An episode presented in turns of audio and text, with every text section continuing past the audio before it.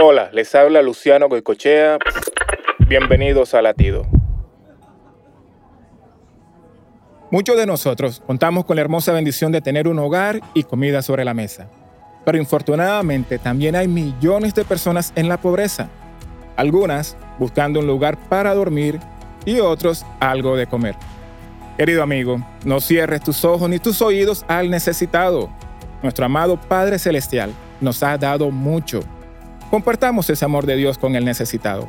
Si no estás en la capacidad de ayudar materialmente, recuerda que también hay muchas personas que necesitan de tu amor y guía espiritual. Si hoy tienes la oportunidad de ayudar a alguien, especialmente a un desconocido, te invito a que lo hagas con un corazón alegre.